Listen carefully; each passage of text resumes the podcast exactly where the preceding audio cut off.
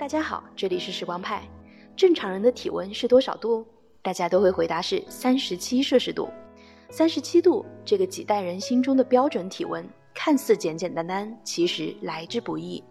早在一百七十年前，德国的一位医生试图通过总结人类的体温数据来划定临床诊断发烧的异常体温分界线。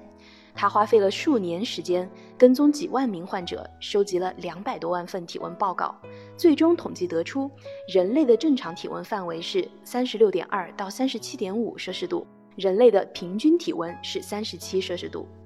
几百万份体温数据，在没有计算机、没有网络的当时看来是史诗级的大工程，因此其权威性、说服力不言而喻。人们很快就接受了三十七摄氏度是标准体温这一观念。今年的一项著名科研报道似乎要对这个经典数字发起冲击了。斯坦福大学比对了19世纪至今的美国人体温，在校正诸多误差因素后发现，自工业革命以来啊，美国人的体温一直缓慢下降，大约每十年下降0.03摄氏度。现在人们的平均体温早就不是37摄氏度，而是男性36.4度，女性36.5度。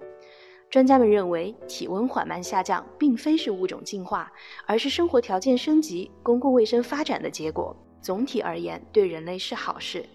此外，他们并不赞同以三十七度或三十六点五度作为所谓的标准体温，因为偏离此标准但身体健康的大有人在。